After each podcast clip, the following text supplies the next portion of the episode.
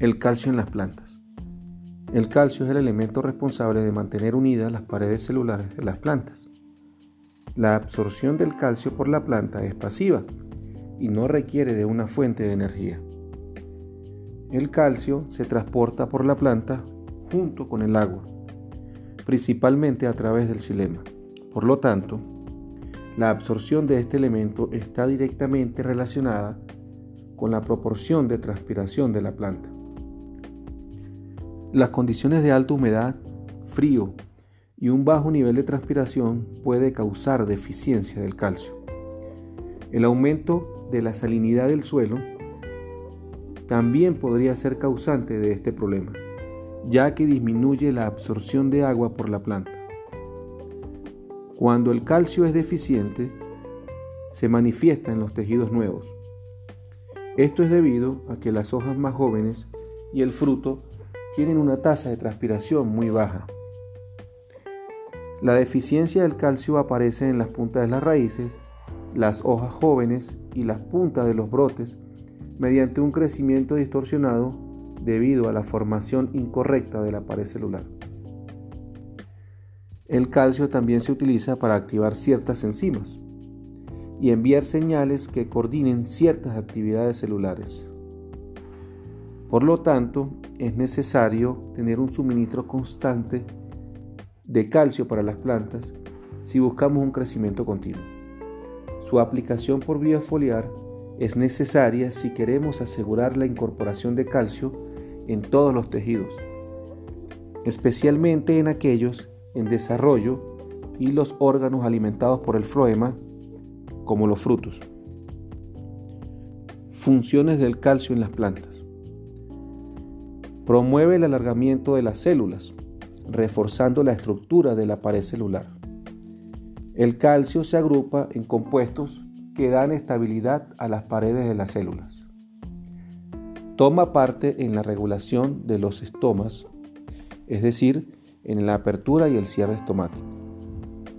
Participa también en los procesos metabólicos de absorción de nutrientes, en los procesos enzimáticos y hormonales de la planta.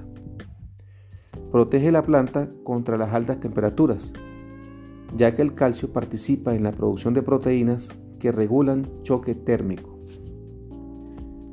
Contribuye a la protección de las plantas contra las enfermedades a través del refuerzo de la pared celular anteriormente mencionado. Los niveles adecuados de calcio reducen la actividad de enzimas causantes de enfermedades y protegen las células de la planta de invasión de patógenos. Además, influye en la calidad del fruto. Aplicación del calcio en las plantas. Existen varios métodos para abastecer las necesidades de calcio de la planta. Los principales son aplicación en el suelo.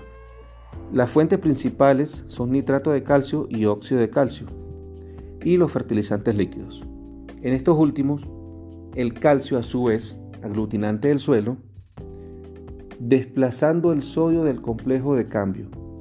De este modo ayuda también a combatir la salinidad del suelo que se va acumulando cada vez que se aplica fertilización mineral, especialmente en zonas de pH alcalino y donde no llueve con frecuencia. Aplicación foliar. Estas aplicaciones deben darse desde el inicio de la etapa reproductiva de la planta, a la dosis recomendada por el fabricante. El suministro de calcio por vía foliar no busca abastecer el elemento, sino crear una difusión sobre la hoja que obligue a la planta a acelerar su absorción y que los tejidos meristemáticos aprovecharán una buena parte del elemento si va en combinación con otros elementos.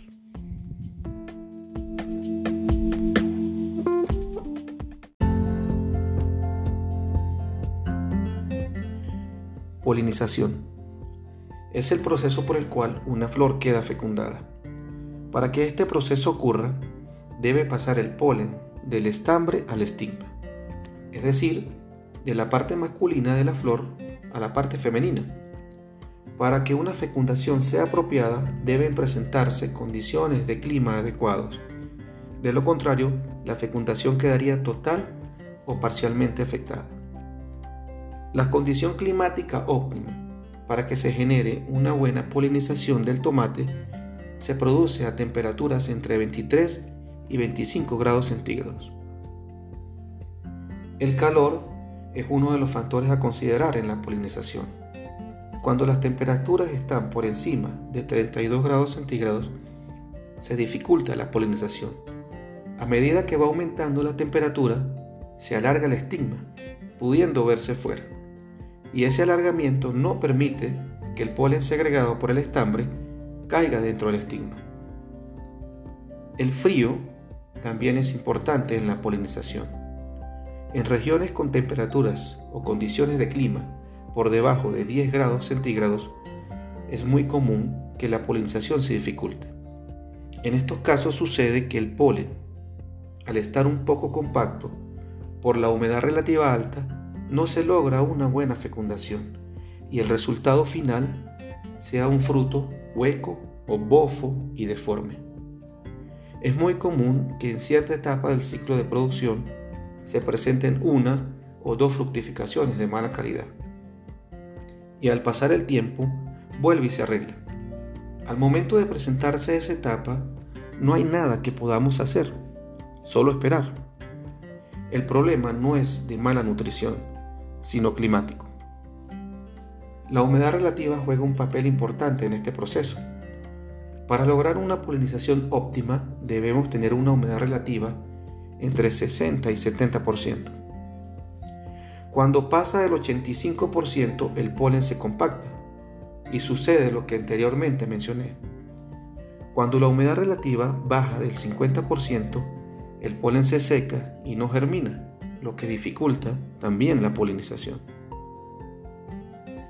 Existen diferentes métodos de polinización en cultivos de tomate bajo invernadero, túneles o malla, las corrientes de aire son de menor intensidad y la presencia natural de insectos polinizadores es reducida, por lo que no se genera un adecuado movimiento de la flor y la polinización no es efectiva.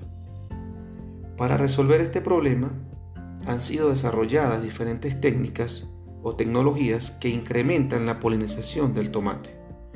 Entre ellas se encuentran vibradores eléctricos para las plantas, sopladores de aire, vibraciones de los tutores de alambre, aplicaciones de agroquímicos y más recientemente el uso de colmenas del abejorro, bombus terrestres.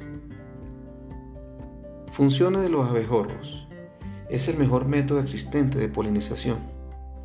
Con este método logramos obtener los mejores resultados en rendimiento y sobre todo calidad de fruto.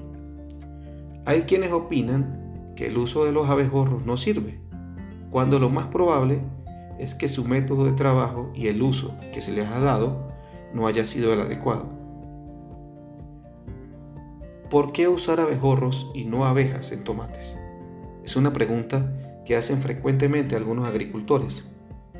Los tomates no producen néctar en las flores, sino polen y las abejas se alimentan de néctar, mientras que los abejorros buscan el polen para alimentar a las crías.